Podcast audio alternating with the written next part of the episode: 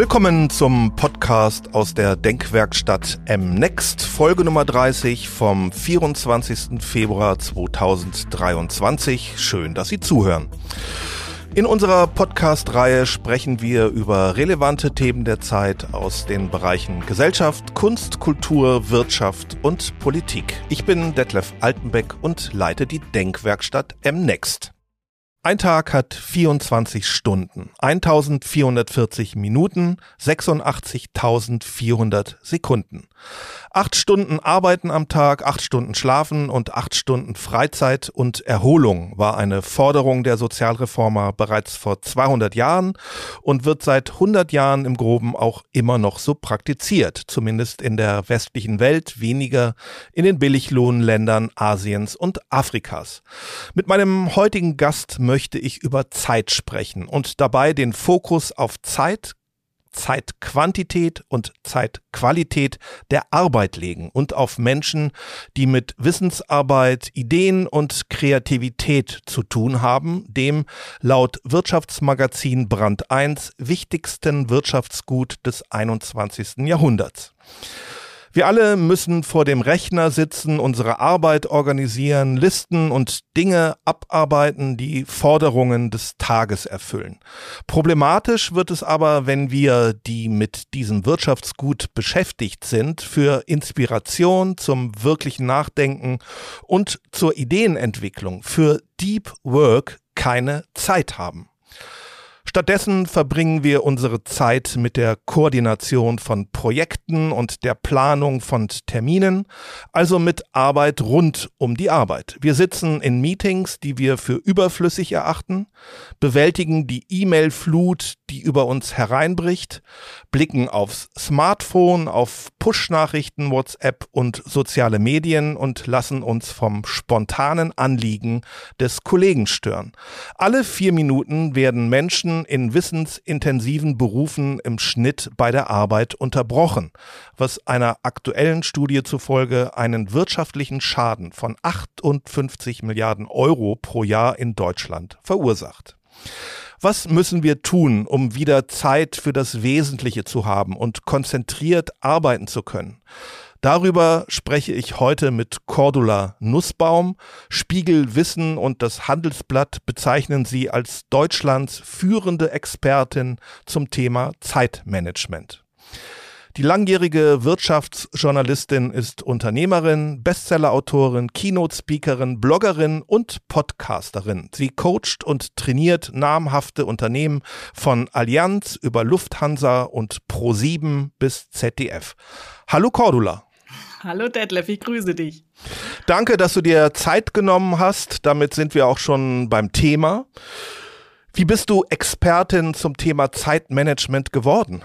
Das war im Prinzip, das Thema hat mich gefunden. Ich habe den ersten Kontakt zum Thema Zeitmanagement, Aufgabenorganisation gehabt, als ich in der Marketingabteilung eines großen ähm, Technikkonzerns gearbeitet habe. Und ich habe einen Kollegen gehabt, der hat sich jeden Tag super Listen gemacht, sein Zeitplanbüchlein gehabt, akkurat Notizen, diszipliniert das alles abgearbeitet.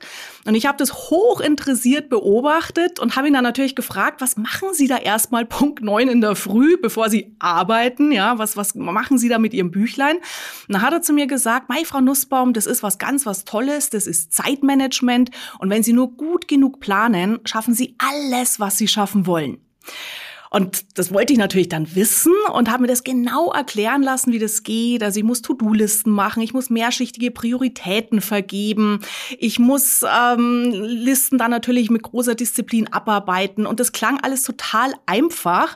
Lange Rede, kurzer Sinn. Ich habe es noch geschafft, mir abends ein schönes Zeitplanbuch zu kaufen. Ich habe es geschafft, am nächsten Tag in der Früh mich hinzusetzen, meine To-Do-Listen anzufangen und habe dann sehr, sehr schnell gemerkt, meine Listen wachsen schneller als ich sie abarbeiten kann. Ja, ständig verändern sich Prioritäten und ich habe gefühlt eine Menge Zeit damit vergeudet, mich meine Aufgaben zu organisieren. Das heißt, unterm Strich habe ich nicht Zeit gewonnen, sondern mehr Zeit investiert, plus einen Riesenfrust gehabt, weil ich mir dauernd gedacht habe, Cordula, du bist zu blöd, um das Ganze zu, zu, zu kapieren, anzuwenden. Und dann habe ich erstmal dieses Thema Zeitmanagement weit von mir geschoben und habe es dann erst wieder aufgenommen, als ich äh, Marketing-Seminare gehalten habe für Freiberufler, für Unternehmer. Ähm, wie kannst du dich positionieren? Wie kannst du Selbstmarketing betreiben? Und da viele Menschen gesagt haben, ja, ja, ich weiß schon, Marketing ist wichtig, Selbstmarketing ist wichtig, aber ich habe ja keine Zeit. So, und dann war ich so angefixt, dass ich gesagt habe, ich möchte den Menschen helfen. Ich möchte, dass sie sich Zeit schaffen können für das, was wirklich wichtig ist, ja, was sie wirklich mit einem ganzen anderen Turbo voranbringt. Wusste aber auch, das, was ich damals kennengelernt hatte mit Zeitmanagement, Aufgaben organisieren, hat bei mir nicht funktioniert, gebe ich nicht weiter. Und dann habe ich mich tief eingearbeitet, hat wahrscheinlich auch geholfen, dass ich Psychologie studiert habe, Wirtschaftspsychologie studiert habe, habe mich tief reingefuchst, was braucht's denn, dass wir, wenn wir eben nicht so systematisch strukturiert sind, wie offensichtlich der Kollege, was braucht's, dass wir einfach gut, geschmeidig unsere Aufgaben so organisieren können, dass wir das Wichtige machen können, dass genügend Zeit für uns selber bleibt. Und das war dann so dieser Gründungszeitpunkt sozusagen von meinem Ansatz Zeitmanagement für kreative Chaoten, also sprich eine sehr flexible, wandelbare, spontane Herangehensweise an das Thema Selbstmanagement, Aufgabenorganisation. Streng genommen können wir Zeit doch gar nicht managen. Zeit vergeht aus. Ja, ja der Begriff ist totaler Schwachsinn. Ja, wir können die Zeit nicht managen. Jede Minute, Sekunde zerrinnt uns zwischen den Fingern. Der Begriff hat sich aber etabliert. Vielleicht erinnert sich die ein oder andere Hörerin, der ein oder andere Hörer daran, auch du, Detlef, Geschichtsbücher, Thema Industrialisierung. Ja, als man versucht hat, mit den bestehenden Ressourcen einfach einen höheren Output zu erwirtschaften. Und ja, wir erinnern uns alle an diese gängigen Beispiele, Einführung der Fließbänder in, de, in der Industrialisierung, wo plötzlich viel, viel, viel mehr Produkte vom Band laufen konnten. Das heißt, so dieses schneller, höher, weiter absolut äh, das Ziel war. Und nachdem er dann gemerkt hat, hey, das funktioniert ja super in den Fabrikhallen, dann sind Spezialisten hingegangen, haben gesagt, cool, das übertragen wir jetzt auf die Wissensarbeiter, Arbeiterinnen, auf die Menschen in den Büros, auf die Menschen, die mit anderen Menschen zu tun haben. Und das war dann so die Geburtsstunde, wie wir beide, wie viele unserer Hörerinnen und Hörer wahrscheinlich auch Zeitmanagement kennengelernt haben, nämlich mit der Idee schneller, höher, weiter. Ja, wir müssen gucken, dass wir aus dir Ressource Mensch ich finde sowieso den Begriff Human Resources, finde ich völlig despektierlich, kriege ich, kriege ich Gänsehaut, aber okay, heißt halt mal so, ähm, mit dem Anspruch, wie können wir aus Ressource Mensch so viel wie möglich rausholen. Und das macht auch unterm Strich keinen Sinn. Optimierung, ja, Effizienz. Ja, genau. Also ja, Effizienz um jeden Preis. Bloß für uns als Menschen Freifahrschein in den kompletten Burnout rein macht überhaupt keinen Sinn. Ja. Ich habe schon angekündigt, dass ich dich fragen werde, was wir tun müssen, um wieder Zeit für das Wesentliche zu haben, um konzentriert und ungestört arbeiten zu können. In einem deiner Bücher las ich, dass Unterbrechungen und Störungen aber nicht immer schlecht sind. Bevor wir zu den schlechten Unterbrechungen kommen, was sind die guten? Vielleicht haben das viele von den Hörerinnen und Hörern jetzt auch gemerkt, Pandemie, wahnsinnig viel im Homeoffice, wo du ja eigentlich erstmal nicht gestört wirst. Ja, außer ihr habt sämtliche Chatkanäle offen und, und Handy in Griffweite, können wir auch nochmal drüber reden. Aber ich sag mal, die Wahrscheinlichkeit, dass du aus deinem Gedankengang nicht rausgerissen wirst, war da relativ höher als zu, sagen wir mal, Situationen im Großraumbüro. So, und was haben aber die Berufstätigen gemerkt? Was ist auf der Strecke geblieben? Streckenweise Kreativität ist in den Keller gegangen, das Wohlbefinden ist in den Keller gegangen und vor allem auch Störungen sind ja ganz, ganz häufig ein wertvoller Input auch für die Sache, an der du gerade arbeitest.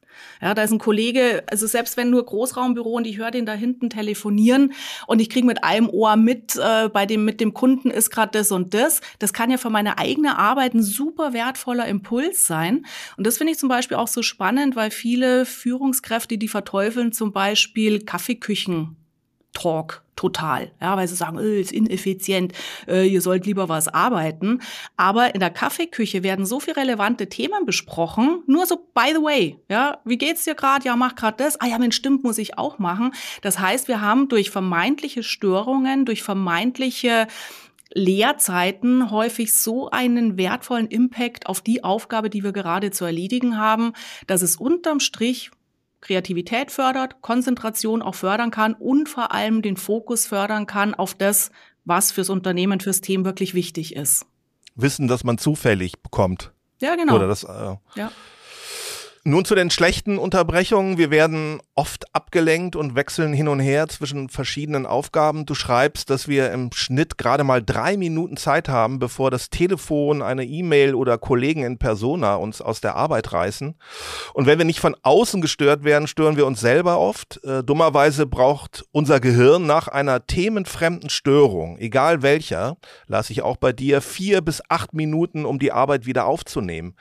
Einige Studien zeigen, dass dass es sogar bis 20 Minuten dauern kann, um nach einer Unterbrechung den Faden wieder aufnehmen zu können und wieder in den Flow zu kommen. Fakt ist jedenfalls, dass unser Gehirn nach einer Unterbrechung nur schwer und mit viel Aufwand wieder zur Ursprungsaufgabe zurückfindet. Die Wissenschaft beweist, dass hingegen konzentriertes Arbeiten dazu führt, mit anspruchsvollen Inhalten umgehen zu können und qualitativ hochwertiger und kreativer zu arbeiten und zusätzlich auch die Zufriedenheit am Arbeitsplatz zu steigern und ein Gefühl der Selbstwirksamkeit und Sinnhaftigkeit der Arbeit zu schaffen. Statt sich am Ende eines fragmentierten Arbeitstages, hat mir auch neulich eine Kollegin bestätigt, an dem ich von einer kurzen Aufgabe zur nächsten springe, zu fragen, was habe ich heute eigentlich gemacht? Weiß ich, wenn ich konzentriert arbeiten kann, was ich gemacht habe. Sprechen wir also über Deep Work und die Frage, was kann ich tun, um konzentriert arbeiten zu können? Zunächst das Thema Erreichbarkeit und E-Mails. Menschen checken ihre E-Mails im Schnitt 77 Mal am Tag. Wie hältst du es persönlich mit deinen Mails? Bei mir persönlich, ich habe sämtliche Benachrichtigungen über eingehende Nachrichten abgestellt von vornherein, also seit ich mit Outlook äh, und Co. arbeite, ähm, ihr könnt ja diese Signale, Vorschaufenster, Kuvert problemlos mit einem Mausklick abstellen.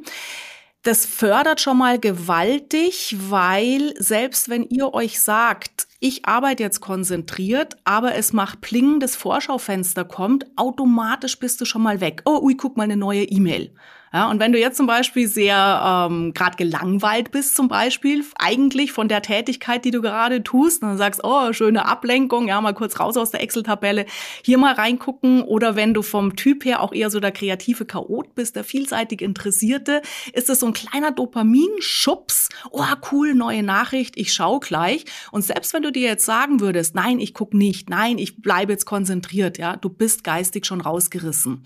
Das heißt, das ist schon mal der allererste Punkt, Punkt zu sagen, stellst sämtliche Push-Nachrichten, Plinken, Vibrieren, Bimmeln, Vorschaufenster ab. Und das ist für die meisten von uns schon eine echte Challenge, weil die dann sagen so, oh, ja, aber dann geht mir ja was. Oder auch, was ich ganz häufig wahrgenommen habe, ähm, leider gerade Führungskräfte, die von ihren Mitarbeitern, Mitarbeiterinnen erwarten, dass sie sekündlich springen. So, und wenn du jetzt natürlich einen Chef, Chefin hast, der von dir erwartet, wenn eine E-Mail von ihm kommt, dass, oder ihr, dass du sofort springst, dann wirst du diesen Tipp nicht umsetzen, Außer ihr könnt auch einrichten, ähm, beispielsweise im Outlook, wenn ihr Outlook verwendet. Bei den anderen Programmen käme jetzt nicht so gut aus, aber das müsste eigentlich äquivalent sein, zu sagen, wenn eine Nachricht von dieser Person kommt, dann signalisier es mir mit dem Ton, alle anderen lass auf ruhig. Ja, habe ich bei vielen meiner Coaching-Klienten schon so einen Quantensprung an Konzentration erlebt, weil sie wussten, für die wirklich wichtigen Menschen oder die Menschen, die sich wichtig nehmen, Klammer zu. Ähm, beispielsweise auch Familie, ja, dass Leute sagen, Mensch, wenn mein, meinem Kind im Kindergarten irgendwas ist, will ich erreichbar sein. Ja, da kann man wirklich spielen damit. Und das nimmt von dir den Druck runter. Für die wirklich wichtigen Menschen, für die wirklich wichtigen Themen bist du erreichbar. Aber du bestimmst mehr und mehr, für wen, zu welchen Zeiten. Und das ist definitiv auch ein Thema für die, für die Teams, ja, dass man im Team mal überlegt, wollen wir permanent erreichbar sein oder wollen wir wirklich eine Leistung erbringen? Wollen wir wirklich das Unternehmen voran voranbringen? Wollen wir für unsere Kunden was Gutes tun? Und ähm, ich liebe diesen Spruch, ähm, habe ich auch Postkarten gemacht, ähm, bei meinem Online-Kurs jetzt zum Beispiel auch so als, als Postkarte runterladbar. Ähm, wer immer erreichbar ist, erreicht nichts.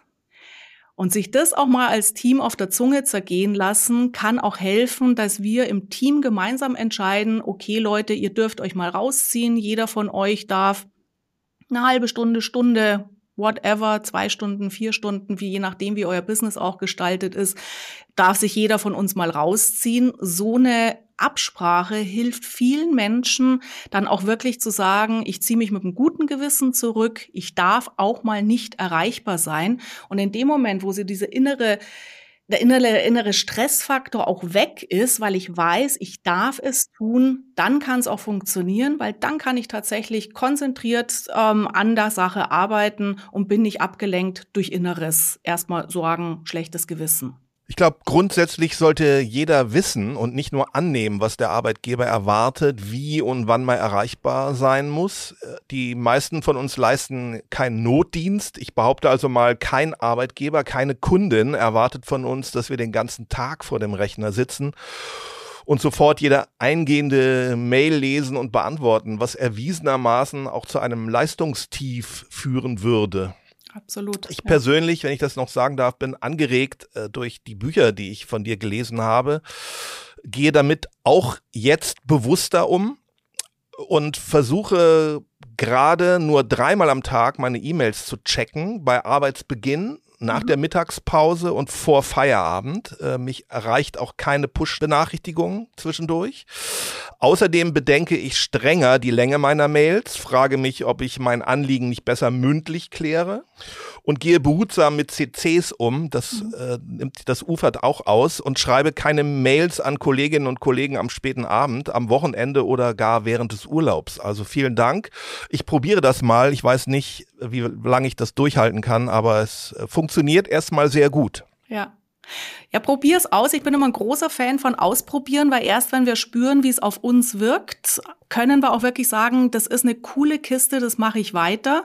Und wenn du jetzt zum Beispiel sagst, dreimal am Tag checkst du die E-Mails, es gibt Positionen, Tätigkeiten, da sagen die Berufstätigen, das reicht bei mir nicht. Ja, weil E-Mail ist einfach der Kanal nach außen, da kommen die ganzen Anfragen rein, ähm, da stimmen wir uns im Team ab, auch gerade wenn wir noch viel virtuell zusammenarbeiten und jetzt nicht unbedingt ähm, äh, Chatkanäle nutzen. Ja, also ausprobieren und da, wo ihr sagt, das ist jetzt wirklich auch eine Modalität, das hilft mir, das ist super, perfekt.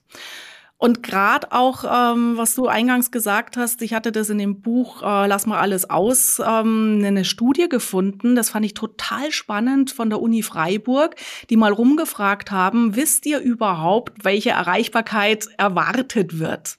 Und da haben ich weiß jetzt, habe jetzt die auswendig die Zahl gerade nicht, aber ich meine, es waren so um die 70 Prozent der Berufstätigen wussten nicht, was die Führungskräfte erwarten, wie erreichbar sie sein sollen.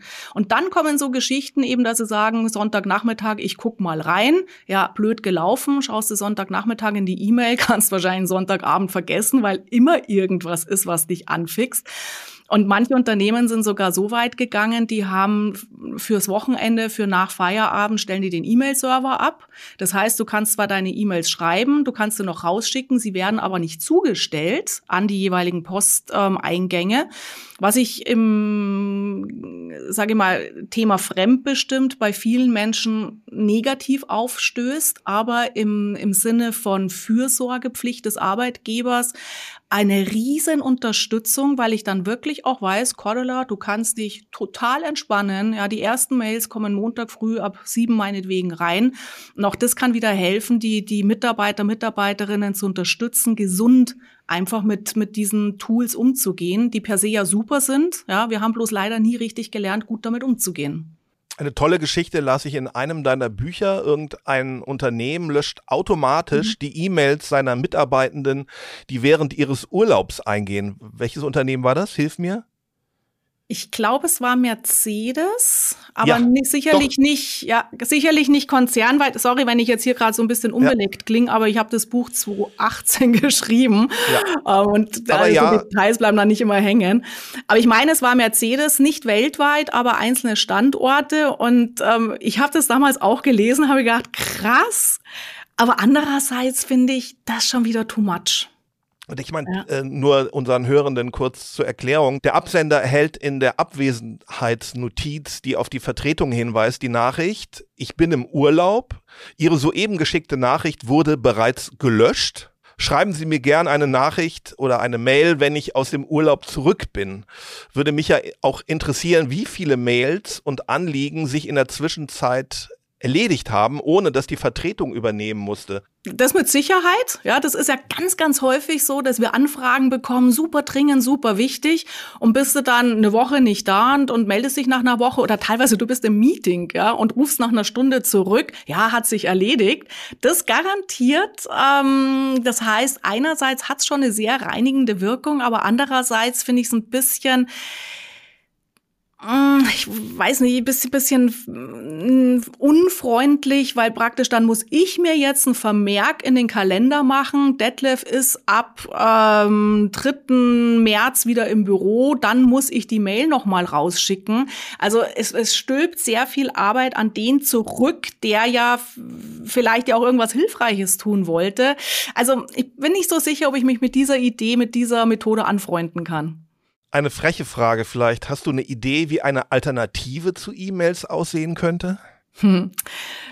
Es lag ja große Hoffnung auf Chatprogrammen wie Slack oder MS Teams, wo man gesagt hat, wir machen unsere Chatkanäle auf, wir haben für Teams, also echte Teams-Teams für bestimmte Themen, ähm, dann einen Kanal.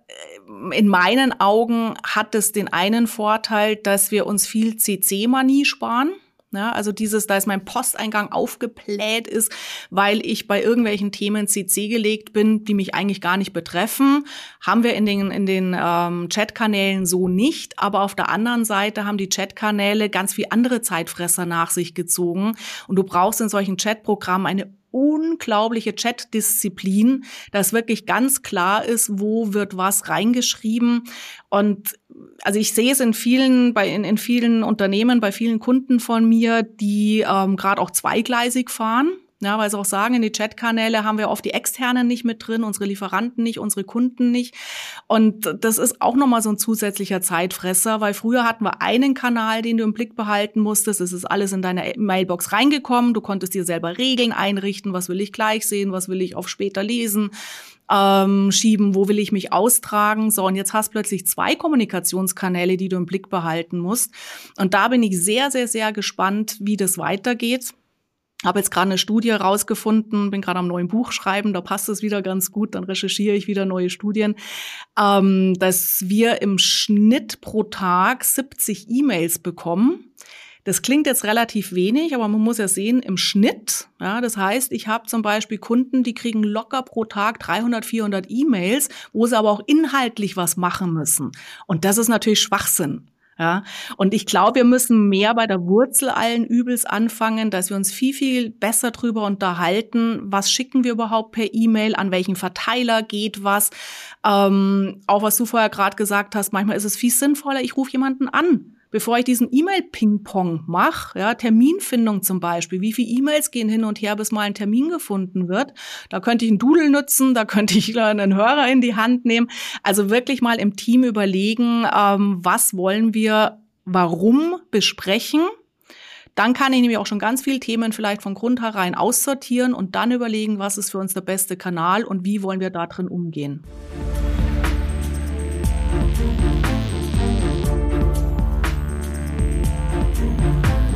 Zum Thema Meetings, vermutlich für viele der größte Zeitfresser. Die Teilnahme an nicht relevanten Meetings kostet laut der Studie Next Work Innovation 2022 deutsche Unternehmen etwa 56 Milliarden Euro pro Jahr.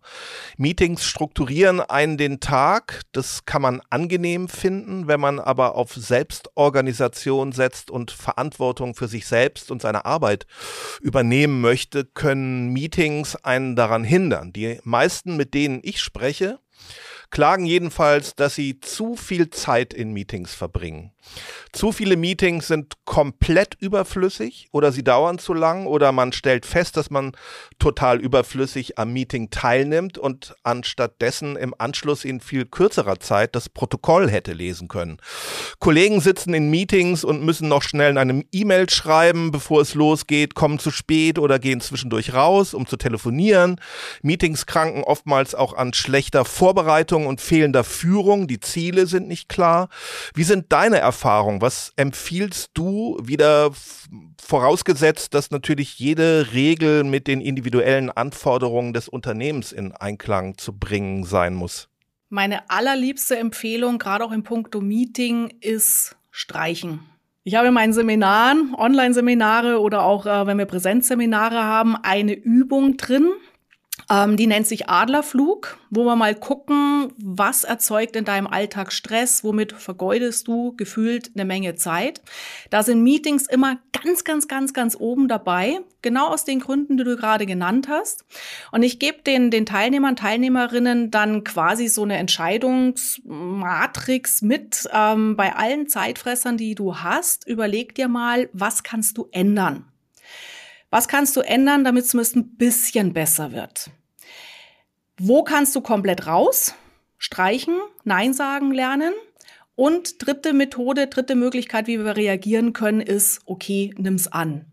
So, und das würde bedeuten, im Punkto Meeting, hier ist mein Lieblingstipp sozusagen Möglichkeit Nummer zwei vorzuziehen und mal wirklich durch den Kalender durchzufräsen, für dich alleine, gemeinsam mit deinen Teamkollegen, Kolleginnen und überlegen, welche Meetings müssen überhaupt stattfinden. Ganz oben stehen da mal so die Weeklies. Ja, bloß weil wir irgendwann mal entschieden haben, wir müssen ein Weekly machen oder ein Daily machen, muss das heute nicht mehr Sinn machen für uns. Und wir neigen, die Menschen neigen immer dazu, das haben wir schon immer so gemacht, das ist historisch gewachsen. Ja, das heißt, wir halten an, an Routinen fest, ob sie Sinn machen oder nicht. Das heißt, hier mal zu gucken, alle Meetings, die per se sinnlos geworden sind, komplett streichen. Wenn komplett streichen nicht geht, dann zumindest überlegen, können wir sie kürzen. Müssen sie nicht eine Stunde stattfinden, reicht uns eine halbe Stunde. Ähm, muss vielleicht nicht jeder aus dem Team jedes Mal dran teilnehmen, sondern reicht's, wenn einer von uns zum Beispiel aus dem Team in die Abteilungsmeetings geht und dann kurz zurückkommt. Wir machen ein kleines Stand-up-Meeting, fünf Minuten, ähm, informiere ich dann die anderen, um was es ging oder eben Meetingprotokoll kursiert eh, reicht völlig aus. Also wirklich mal sehr, sehr kritisch gucken, welche ähm, Meetings sind zielführend, bringen uns tatsächlich was. So, und manchmal reicht's dann auch aus, Dinge zu ändern Beispielsweise auch ähm, klarere Absprachen zu haben. Ich kenne viele Unternehmen, die sagen ähm, in die Meetings, äh, wir dürfen die Handys nicht mit reinnehmen. Barack Obama hat es auch damals gemacht. Da gab es vor dem Sitzungsraum eine Handy-Tankstelle. Da haben die alle ihre Handys hingelegt. Mit dem Effekt, die waren in den Meetings plötzlich viel konzentrierter, ergo sehr viel schneller fertig, weil keine blöden Rückfragen kamen, weil die Leute wirklich sofort auch dabei waren.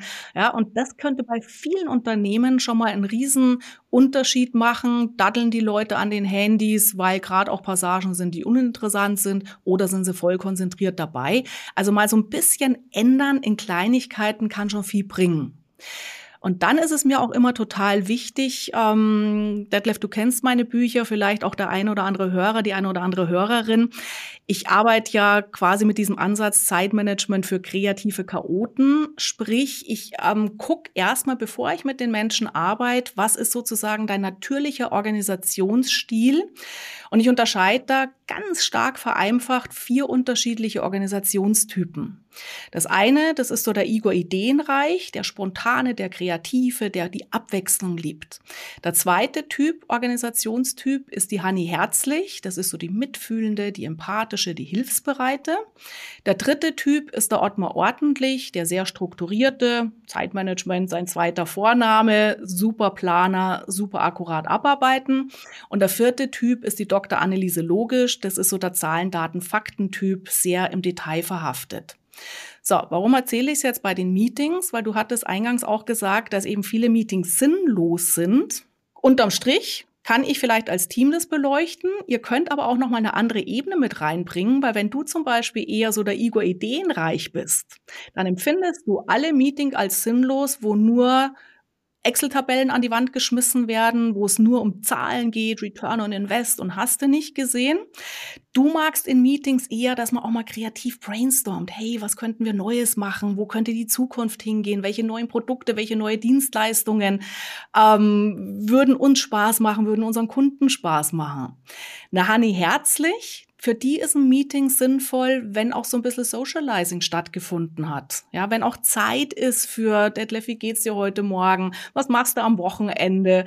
Ähm, ganz, ganz, ganz wichtig. Da, wo eine, eine Anneliese dann schon sagen würde, oh, Smalltalk, Zeitverschwendung, brauche ich nicht. Ja, und ein Ottmar, der ist total angenervt in Meetings, wenn eben dann nur so socialized wird und, und, und, und, und Träume gesponnen werden. Der will wirklich erstens, zweitens, drittens Maßnahmenplan Deadlines. So, und das bedeutet für euch, dass ihr in den Teams mal überlegt, welche Typen, Organisationstypen nehmen an den Meetings teil.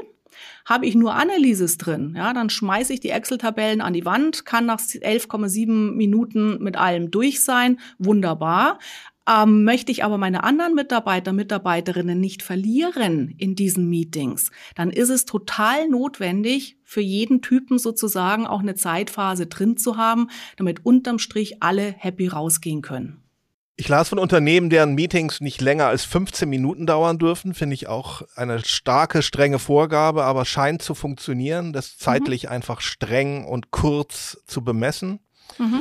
Wir kennen alle die Zwei-Pizza-Regel, die besagt, lade nie mehr Personen zum Meeting ein, als mit zwei Pizzen satt werden können, da die Regel von Jeff Bezos von Amazon stammt mhm. und es sich um große amerikanische Pizzen handelt, sagen wir also fünf bis acht Personen. Glaube ich auch ein wichtiger Aspekt. Mhm. Wie viele Leute nehmen an dem Meeting teil? Du empfiehlst auch Meetings, die im Stehen stattfinden oder während eines Spaziergangs an der frischen Luft. Wichtig ist immer, schreibst du, dass zwischen den Meetings Pausen von circa zehn Minuten liegen. Kolleginnen und Kollegen neigen nicht nur dazu, einen zum Meeting einzuladen, obwohl im Kalender bereits ein anderer Termin notiert ist, was oftmals eine längere Mail-Korrespondenz verursacht, sondern auch dazu, ein Meeting ganz selbstverständlich nahtlos an das vorherige zu knüpfen. Ja, da haben wir wirklich jetzt auch in den letzten Monaten, Jahren der Pandemie, das hat eine dichte Taktung nach sich gezogen. Weil ich sage mal, wenn du im Büro Büro bist und du hast ein Meeting und du hast das nächste Meeting, in der Regel wechselst du zumindest Meetingraum. Ja, das heißt, du gehst an der Kaffeeküche vorbei, du kannst einen frischen Kaffee holen.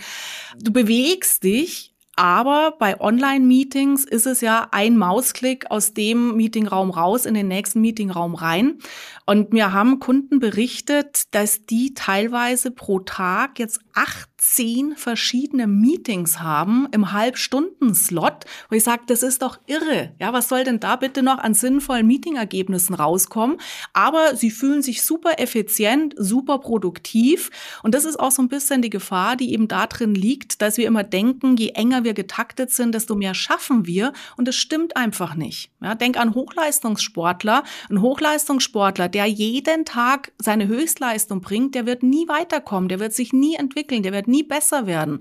Unser Körper ist rein biologisch so eingerichtet, wir brauchen Pausen, wir brauchen Regeneration.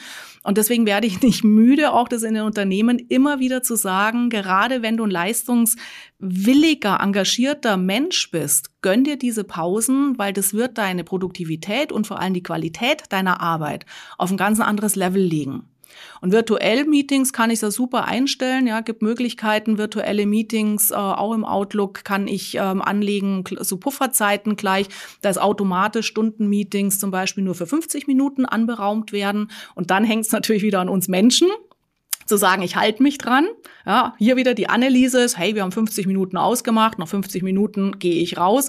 Die Hannis wollen vielleicht dann doch noch ein bisschen was reden. Der Igor hat gerade noch eine super Idee. Also hier schaut auch im Team, wer tickt wie, wer braucht was, um ein gutes Meeting haben zu können. Und Meetings wirklich zu begrenzen, zu sagen auf eine Viertelstunde und wir besprechen nur ein einziges Thema dabei, ist super. Ja, gut für alle, weil nichts blöder als diese Meetings, die ständig aus dem Ruder laufen und die dann statt einer Viertelstunde 25 gedauert haben, dann kommst du zu spät in den nächsten Termin oder dir fährt Vorbereitungszeit, Nachbereitungszeit. Also so eine gewisse Zeitdisziplin finde ich es dann schon immer cool, wenn die Annelieses unter uns auf eine sehr bitte höfliche Art und Weise, wertschätzende Art und Weise oder auch die Ottmars, unsere Zeitmanager vom Herrn, ähm, da auch wirklich drauf dringen, ist gut für alle. Aber muss halt wertschätzend passieren. Wir können im Schnitt 70 Minuten am Stück konzentriert arbeiten, sagt die Forschung. Wie kann ich mir das vorstellen, wenn Cordula Nussbaum konzentriert arbeiten möchte? Stellt sie alle ihre elektronischen Kommunikationsgeräte ab, den Timer an auf 70 Minuten, macht dann eine Pause, schnappt 10 Minuten frische Luft und lüftet das Hirn oder gießt Blumen oder macht irgendwas, aber auf keinen Fall etwas, was mit neuer Informationsaufnahme zu tun hat, sondern der geistigen Entspannung dient, dem Abschalten. Und dann arbeitest du weiter an der Sache? Nicht ganz. Also ja, wenn ich konzentriert arbeiten möchte, ich schotte mich tatsächlich ab. Ähm, ich habe das Handy, wo ist es jetzt eigentlich irgendwo, gerade in der Tasche. Eh ein guter Tipp, das Handy gar nicht in Sichtweite zu haben, ist schon mal ein Reiz weniger da, der uns ablenkt.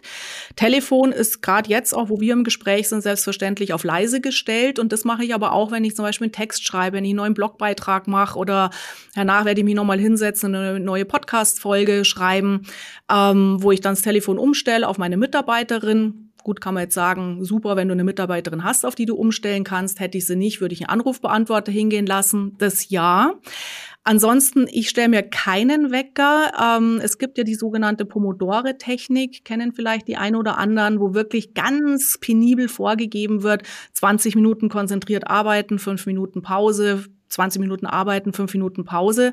Das hat bei dem Erfinder der Technik super funktioniert. Mich würde das viel zu sehr knechten, weil ich bin auch eine kreative Arbeiterin. Ja, und du, und wenn ich irgendwie nach 70 Minuten gerade die Hammer-Idee habe und es, es läuft, ja, würde ich nie eine Pause machen, würde ich auch nie Menschen beibringen, ähm, das anhand der Uhr zu machen, sondern was mir wichtig ist, ist so, die Selbstwahrnehmung zu stärken und zu sagen, wenn ich jetzt merke, ui, jetzt werde ich langsam unkonzentriert, jetzt äh, dauert es ein bisschen länger, diesem inneren Impuls zu folgen und zu sagen, jawohl, so und jetzt mache ich eine Pause, jetzt mache ich die Balkontür auf, lass frische Luft rein, hol mir einen neuen ähm, Kaffee aus der Kaffeemaschine. Also knechtet euch nicht mit Uhren, sondern lernt mehr auf euren Körper, auf euren Kopf zu hören, weil unser Körper weiß ganz genau, was uns gut tut.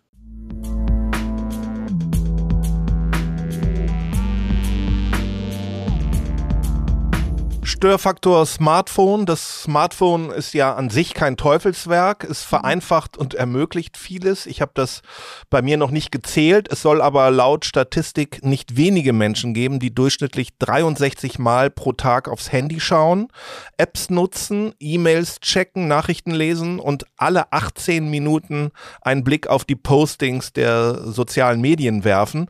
Das kann alles Qualität haben, kann aber auch Zeit rauben, ablenken und nerven Jetzt kannst du sagen, dann stell das Ding doch leise, schau nicht drauf oder mach es einfach aus. Ganz so einfach ist es aber für viele Menschen nicht. Hast du ein paar Tipps, wie man lernen kann, abzuschalten oder wenigstens einen kontrollierten Umgang mit dem Smartphone lernt? Ganz, ganz, ganz wichtig ist, dass wir uns klar machen, nicht das Handy ist das Teufelszeug, Smartphone. Es ist ein super neuer Kommunikationskanal, Kommunikationsgadget. Ähm, das heißt, per se, es ist nicht schlecht. Und es bringt uns natürlich auch wahnsinnig viel Gutes. Ja, ich kann, egal wo ich bin, weltweit mit Menschen, mit meiner Familie über WhatsApp in Kontakt sein. Ich kann Fotos hin und her schicken und ich liebe mein Smartphone, weil ich einfach damit mit dem Menschen, mit der Welt in Verbindung bleiben kann. So, warum fällt es uns dann häufig so schwer, das Teil auch mal wegzulegen? Hat einen ganz simplen Grund. Zum einen sind wir Menschen soziale Wesen. Es war schon immer überlebensnotwendig, dass wir im Austausch mit anderen Menschen sind. So, und das kann jetzt bedeuten, wenn ich an mich selber den Anspruch habe, ich muss ein paar Stunden pro Tag das Smartphone weglegen, dass ich so das Gefühl habe, ich gehöre nicht mehr dazu. Ich schließe mich aus. Und das erhöht innerlich den Stressfaktor extrem. Ergo, ich lege es nicht zur Seite, weil, wie gesagt, rein evolutionär, ich möchte dazugehören, ich möchte Teil der Gemeinschaft sein. Was helfen kann, wenn ich merke, aus diesem Grund fällt es mir schwer, das Handy wegzulegen, mal mit meinen Leuten zu reden, zu sagen, welche Antwortzeiten wollen wir zum Beispiel vereinbaren? Auch WhatsApp. Ich hatte in, in Seminaren schon ähm, Teilnehmer, Teilnehmerinnen drin, die, die sind in der Pause rausgerannt, regelrecht, wo ich erst dachte, ah ja klar, das sind Raucher, die brauchen jetzt dringend den nächsten Zug. Nee, die haben nicht geraucht draußen, sondern die hingen am Handy. Und mit einer Teilnehmerin habe ich mich dann länger drüber unterhalten, die eben gesagt hat, sie sitzt schon drin, total hippelig, weil sie weiß, das sind jetzt wahrscheinlich in ihrer Abwesenheit 50 WhatsApp-Nachrichten von ihren Freunden gekommen und sie will ja eine gute Freundin sein, sie will ja sofort antworten. Und das ist genau der Punkt, du kannst eine gute Freundin sein, gerade auch wenn du nicht minütlich antwortest. Ja, aber das müssen wir besprechen. Ja, wie viel Rückzug, welche Antwortzeiten sind für mich okay, gerade auch im Teams, im unternehmerischen Kontext, sprecht das mal ab. Und was wir dann auch nicht vergessen dürfen, unser Gehirn ist auch immer drauf gepolt, Neues wahrzunehmen, und da gibt's wunderbare Studien dazu, dass zum Beispiel so ein Vibrieren vom, vom Smartphone, was eine Push-Nachricht ankündigt, schüttet tatsächlich in unserem Körper, in unserem Gehirn Dopamin aus. Dopamin ist quasi unser Belohnhormon, sage ich jetzt mal sehr unfachlich ausgedrückt, ein Transmitter, der uns motiviert, der, der dazu führt, dass wir in die Hufe kommen. Und je mehr Dopamin ausgeschüttet wird, desto mehr bin ich angefixt. Das gibt diesen Kick und da will ich schlecht drauf verzichten.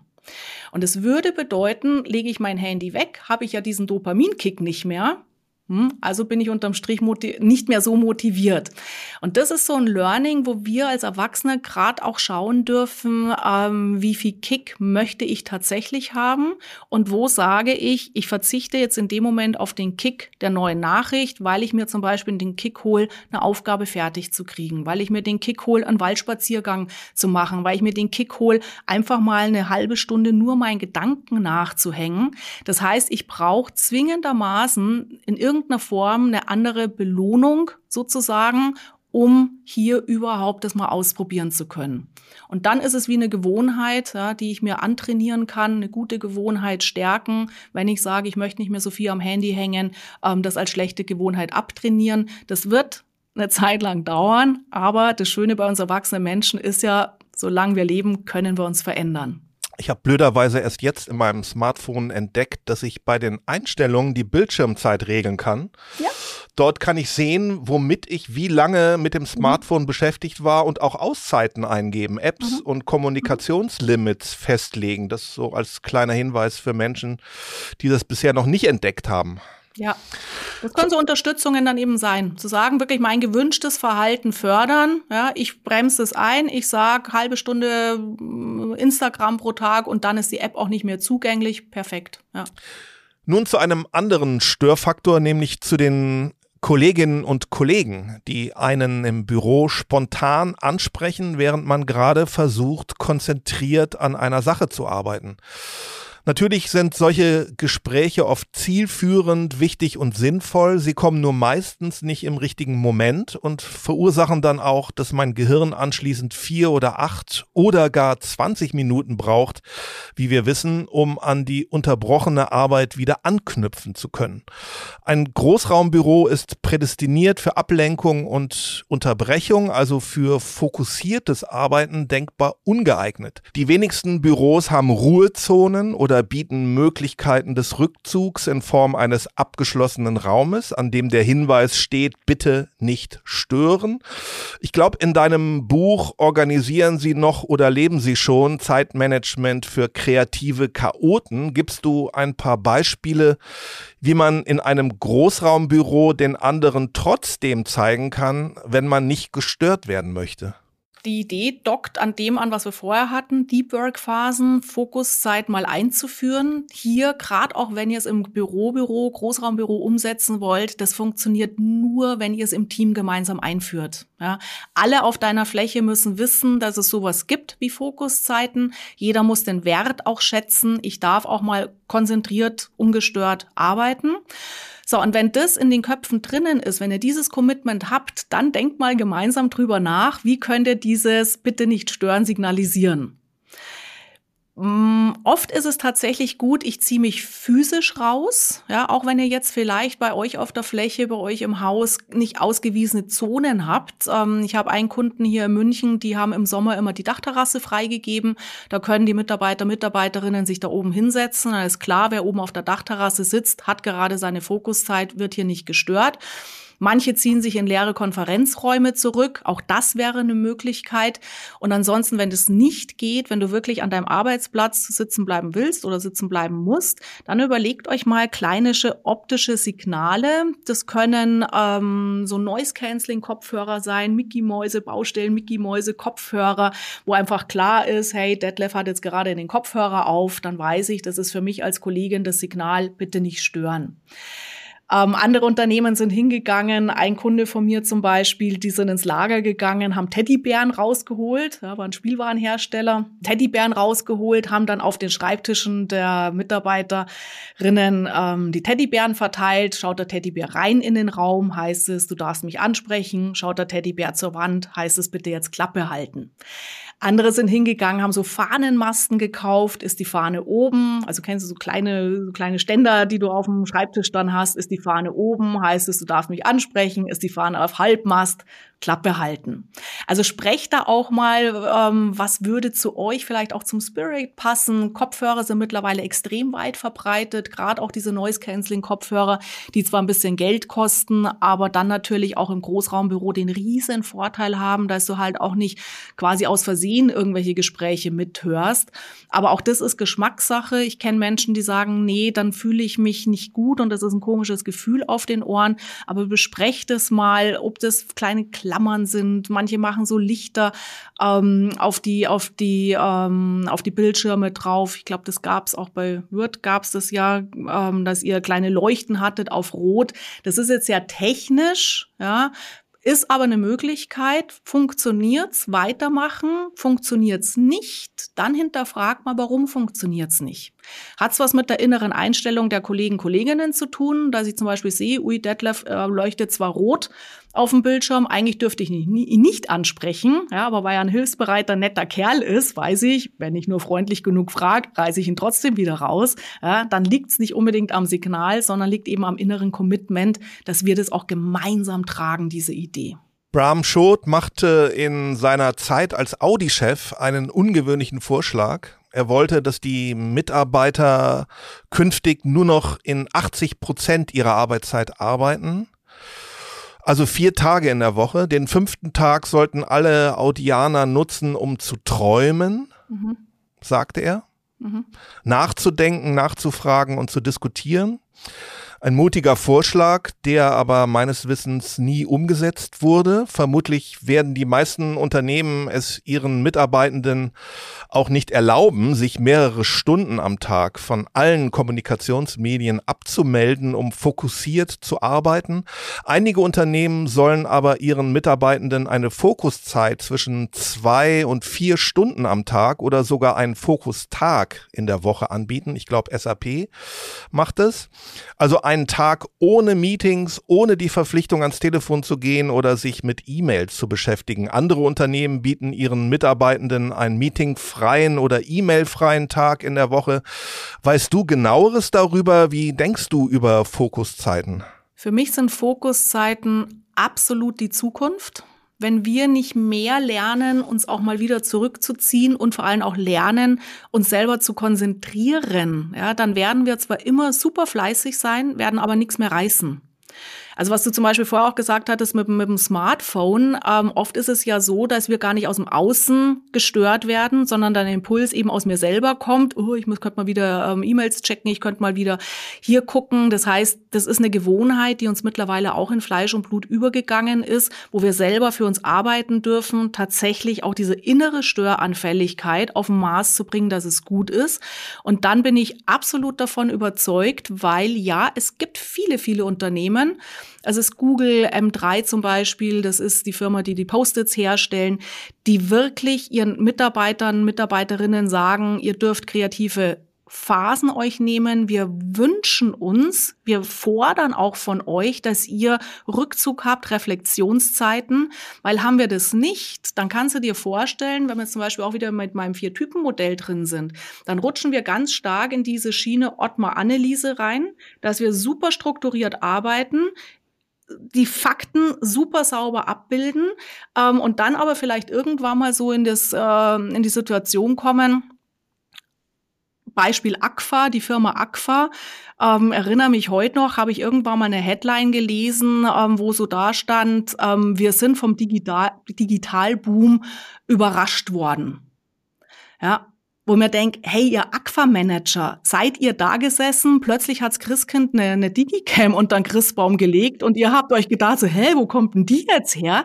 Die haben das echt verschnacht. Warum? Ja klar, wenn ich immer nur super fleißig immer abarbeiten bin, Jahresziele festlegen und dann nur noch auf der Sache konzentriert bin und nicht mehr nach außen schaue, nicht mehr träume, nicht mehr wahrnehme, mich nicht mehr austausche, dann verpennen wir die Trends. Und dafür sind Fokuszeiten eben auch super gut geeignet, nicht nur die Dinge abzuarbeiten, sondern den Fokus auf das zu legen, was ist neu, was ist sexy, was ist charmant, was bringt uns weiter. Ähm, jetzt hier Riesenthema KI. Was ist es überhaupt? Jetzt nicht zu sagen, oh, KI ist böse, brauchen wir nicht, sondern auch mal zu prüfen, inwiefern könnte es uns das Leben erleichtern. Und deswegen bin ich eine absolute Verfechterin von Fokuszeiten, das wirklich den Menschen zu erlauben, den Rücken auch zu stärken. Du darfst sich zurückziehen. Und unterm Strich, wenn man mal in den letzten Jahren, Jahrzehnten, Jahrhunderten guckt, die Unternehmen, die langfristig am Markt bestanden haben, das sind immer auch die, die den Blick nach außen gewendet haben, die fokussiert sozusagen Trends wahrgenommen haben, über den Tellerrand rausgeschaut haben, die geträumt haben. Und die Zeit, die vermeintlich BWL-technisch als Träumzeit ja, böse abgetan wird, ist genau die Zeit, die uns die Zukunft sichert. Neulich las ich vom Münchner Hirnforscher Ernst Pöppel in dem Zusammenhang, wenn jeder Mensch in Deutschland eine Stunde am Tag ohne Unterbrechung durcharbeiten würde, bekämen wir den größten Innovationsschub aller Zeiten. Das dazu. Viele Menschen glauben immer noch, sie seien multitaskingfähig, könnten also mehrere Aufgaben parallel ausführen und somit die Effizienz und Produktivität steigern. Dabei ist Multitasking eine Zeitfalle, eine Illusion, mit der Menschen täglich wertvolle Arbeitszeit und eine Menge Geld verschwenden. Kläre uns doch bitte über Multitasking auf. Multitasking ist die komplette Mehr ja, wir können Dinge gleichzeitig tun, wenn eine davon unser Gehirn nicht fordert. Also du kannst Auto fahren und Radio hören. Wenn du einparken willst, wird es bei den meisten schon schwierig, ja, wo wir dann ganz, ganz häufig feststellen, ähm, sobald eingeparkt wird, machen die Leute ein Radio aus oder äh, wenn du mit dem Handy ähm, eine Playlist hörst, äh, schalten sie das Handy ab. Warum? Weil in dem Moment, wo ich mich konzentrieren will, ist unser Gehirn nicht so gestrickt, dass wir mehrere Informationschunks ähm, gleichzeitig bewältigen können. Was wir machen können, ist schnell hin und her switchen. Da gibt's tatsächlich auch, dass ich sage, rein vom, wenn ich jetzt wirklich ins Gehirn, Gehirn reingehe, ähm, in meinem Arbeitsgedächtnis, ich kann sehr schnell zwischen verschiedenen Aufgaben, zwischen verschiedenen Fragestellungen hin und her switchen, sehr fragmentiert denken, kostet unser Gehirn aber eine Menge Glucose, kostet eine Menge Sauerstoff, ergo bin ich schneller erschöpft. Und die spannende Frage ist tatsächlich, wir lügen uns meiner Meinung nach so häufig in die Tasche, dass ich sage, wenn ich fünf Bälle in der Luft halte und hier und da und da und da, dass ich unterm Strich was schaffe, das mag schon sein, aber guck dir mal die Qualität deines Outputs an. Ja, und da auch bewusst entscheiden, dass ich sage, welche Aufgaben macht Sinn zu verzahnen, ja, Radio hören, äh, Autofahren, ähm, bei Meetings wird schon schwierig. Ja, wir denken häufig, während Online-Meetings kann ich E-Mails checken. Vergiss es. Ja, entweder du liest die E-Mail nicht richtig oder du bist im Online-Meeting nicht mit, mit dem ganzen Kopf dabei. Also vorsichtig, prüft euch, wo Multitasking wirklich Sinn macht, weil es dich beflügelt, weil es eben dein Kopf nicht belastet und bei allem anderen Finger weg. Multitasking führt zu erheblichen Konzentrations- und Leistungsverlust. Manche mhm. Forscher gehen sogar so weit zu sagen, dass Multitasking den IQ senkt, dumm macht und das Gedächtnis mhm. verkümmert. Ja, kann ich unterstreichen.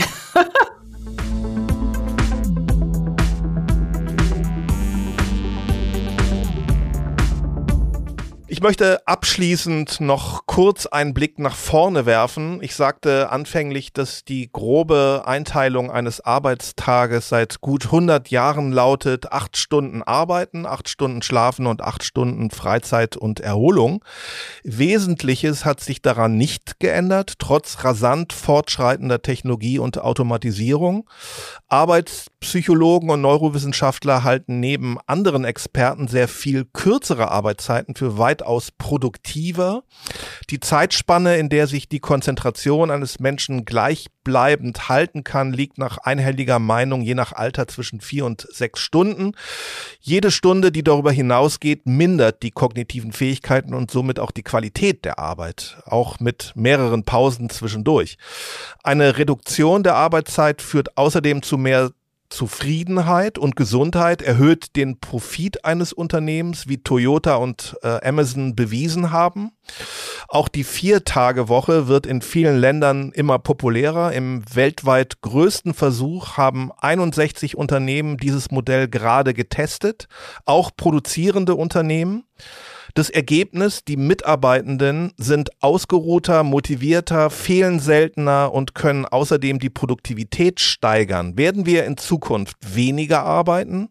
Wird die Vier-Tage-Woche oder der Fünf-Stunden-Tag das Zukunftsmodell der Arbeit von morgen sein? Ich glaube, es hängt ganz stark davon ab, wie es jeweils dann auch umgesetzt wird. Ich sage mal, ich habe jetzt ein Beispiel mitgekriegt von einem Tourismusbetrieb. Die haben in einem Hotel die Vier-Tage-Woche eingeführt, was erstmal hui super klingt, was aber unterm Strich bedeutet hat, dass die zum Beispiel Zimmermädchen pro Tag zwölf Stunden arbeiten mussten was arbeitsrechtlich ähm, eigentlich gar nicht geht, ja, weil man sagt, elf Stunden, ja gut, dann kriegen sie halt Mittag eine Stunde Mittagspause, aber die haben wirklich von sieben Uhr in der Früh bis sieben Uhr abends gearbeitet, eine Stunde Mittagspause fein, das ist nicht zielführend. Ja, das macht überhaupt keinen Sinn. Zu sagen, wie kann ich die Arbeitszeiten so verteilen, dass wenn ich der Wissensarbeiter, Arbeiterin bin, ich kognitiv noch fähig bin, Mal gucken, wo es uns hinbringt. Körperliche Arbeiten, schauen, wie stark sind wir belastbar also wo es letztendlich landet, bin ich sehr gespannt. Ich bin definitiv davon überzeugt, es wird sich was tun. Gerade wenn ich jetzt auch schaue, die jungen Leute, die jetzt auch wieder auf den Arbeitsmarkt kommen, die quasi so um 2000 rum geboren sind, die haben ein ganz anderes äh, Work-Life-Balance-Vorstellung äh, noch als die Generation meiner Eltern, sowieso unsere Großeltern, ganz anders. Und da müssen wir natürlich Rücksicht drauf nehmen als Arbeitgeber, wobei es auch nicht zu wenig Arbeit sein darf. Das fand ich zum Beispiel auch super interessant. Frankreich hatte ja vor einigen Jahren ähm, Arbeitszeiten extrem reduziert. Und ich bin in, in Frankreich, habe ich viele Freunde, bin ich gut vernetzt. Und da haben mir dann die Berufstätigen gesagt, das war auch nicht mehr schön, weil du identifizierst dich nicht mehr mit deinem Unternehmen. Die hatten plötzlich so viel Freizeit, die wussten gar nicht, was sie machen sollten, hatten ja auch nicht mehr Geld als vorher. Freizeit Gestaltung kann teuer werden. Also irgendwo wird sich's einpendeln. Ich bin fest davon überzeugt, es wird sich was verändern. Wir werden von diesen acht Stunden Tagen runterkommen, definitiv. Wo wir letztendlich landen, das bleibt spannend äh, sozusagen unser Experimentierfeld. Die verabredete Zeit geht zu Ende. Abschließend möchte ich noch kurz auf dein Angebot zurückkommen, dass unsere Podcast-Hörerschaft einen Rabatt für deinen Online-Kurs zum Thema Zeitmanagement bekommt. Was ist das für ein Kurs? Wo finde ich den und wie geht das mit dem Rabatt? Ja, kann ich gern was dazu sagen. Also mir schoss es durch den Kopf, wie wir unser Vorgespräch oder unsere Vor-E-Mails hatten in der Absprache und du so erzählt hast, dass eben viele von euren Hörer, Hörerinnen genauso dieses Thema haben. Mensch, ich hätte gern mehr Zeit, ich würde mich gern anders organisieren, aber wie mache ich's richtig? Und ich habe jetzt gerade ähm, komplett neu überarbeitet meinen ähm, Kurs, Online-Kurs Mehr Zeit für mich mit der Idee, dass wir häufig super funktionieren, super fleißig, super effizient unsere Leistung bringen, aber die Themen, die wirklich wichtig sind, fallen unter den Tisch. Und das kann dann sein, eben Themen, was wir vorher auch hatten, mal Pausen machen, mal nur aus dem Fenster schauen und träumen, nachdenken. Also all diese Zeiten, die häufig unter den Tisch fallen, zu gucken, wie bringe ich die in meinen Alltag, Arbeitsalltag tatsächlich unter. Und den Kurs, den wir da jetzt gestartet haben, ähm, geht quasi sehr systematisch vor, dass wir gemeinsam gucken, welche größten Zeitfresser hast du, ähm, welche größten Stressfaktoren hast du. Hier Thema Adlerflug, was wir vorher hatten. Also wirklich, da ist die Teilnehmer, Teilnehmerinnen sehr systematisch durchgeführt werden, Prioritäten sich anzugucken, Zeitfresser eliminieren, Meeting beispielsweise auch dann nochmal viel konkreter reinzugehen. Und ähm, wir haben zwei Versionen von diesem Kurs. Einmal die Version pur, ja, wo du quasi alle Inhalte freigeschaltet bekommst und eigenständig durcharbeiten kannst und die Edition Gold, wo wir einmal im Monat dann ein Online-Meeting haben, Q&A, Masterclass, ähm, wo wir sehr intensiv dann auch nochmal gemeinsam arbeiten, dass das, was uns ja häufig in der Theorie super klar ist, ja, aber das tatsächlich auch im Alltag umzusetzen, das ist so mein Herzensthema, wirklich die Menschen in die Umsetzung, in die Verbesserung rein zu begleiten. Wenn ihr das nachlesen wollt, bei mir auf der Website, auf der kreativenchaoten.com, ähm, haben wir natürlich genauer den Kurs beschrieben. Und wenn ihr wollt, dann könnt ihr mit einem Rabattcode, den werden wir MNEXT23 nennen, ähm, könnt ihr dann 20 Prozent auf die Kursinvestition sparen. Vielen Dank für das Angebot. Danke für deine Zeit und das Gespräch. Sehr, sehr gerne. Wenn Sie mehr über Cordula Nussbaum erfahren möchten, besuchen Sie ihre Homepage www.kreative-chaoten.com. Ich hoffe, wir konnten Sie zum Mitdenken anregen und Ihre Erkenntnisse vermehren. Wir freuen uns auf Kritik, Anregungen, Kommentare und Likes auf den üblichen Plattformen und auf unserer Homepage mnext.marbit.com. Danke fürs Zuhören. Bis zum nächsten Mal.